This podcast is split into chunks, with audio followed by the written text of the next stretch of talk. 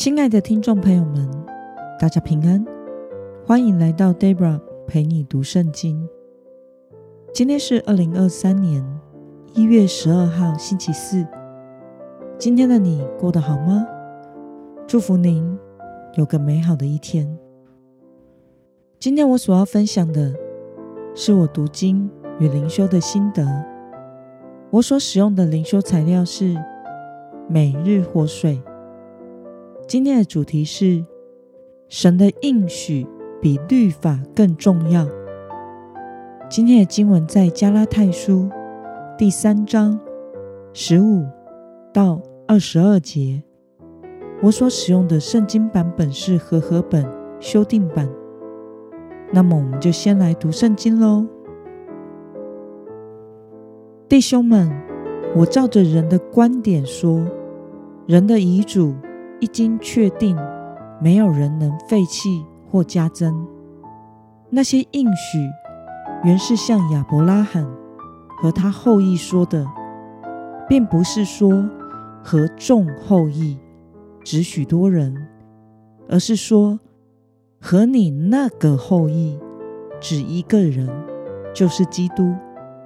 我是这么说，神预先所立的约。不能被四百三十年以后的律法废掉，使应许失效。因为承受产业若是出于律法，就不再是出于应许。但神是凭着应许把产业赐给亚伯拉罕。这样说来，为什么要有律法呢？律法是为过犯的缘故而加上去的。等候那蒙应许的子孙来到才结束，是借着天使经中保之手而设立的。但中保本不是为单方设立的，神却是一位。这样，律法是与神的应许对立吗？绝对不是。如果律法的颁布能使人得生命，义。就诚然是出于律法了，但圣经把万物都圈在罪里，为要使因信耶稣基督而来的应许归给信的人。让我们来观察今天的经文内容。在今天的经文中，保罗解释了律法与神所立的约之间的关系。保罗说：“神预先与亚伯拉罕所立的约，不能被四百三十年以后的律法所废掉，使应许失效。而律法是为过犯的缘故设立的，等候那蒙应许的子孙耶稣基督来到的时候结束。律法是有期限的。”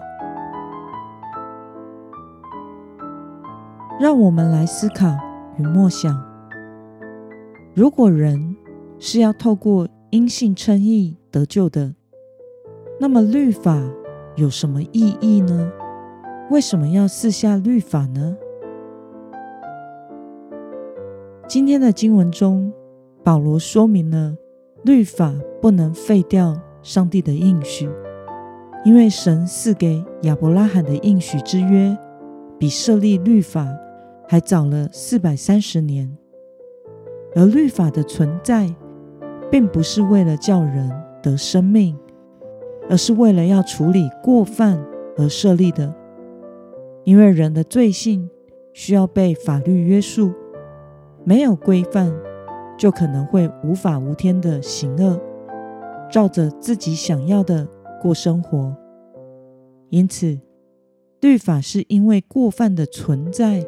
而在应许之外添加的，当所应许的耶稣基督来到了，为世人的罪受了诅咒和十字架上的刑罚，所有相信耶稣基督的犹太人就从律法底下被赎出来了，成为神的儿女，律法就不再是必须的了。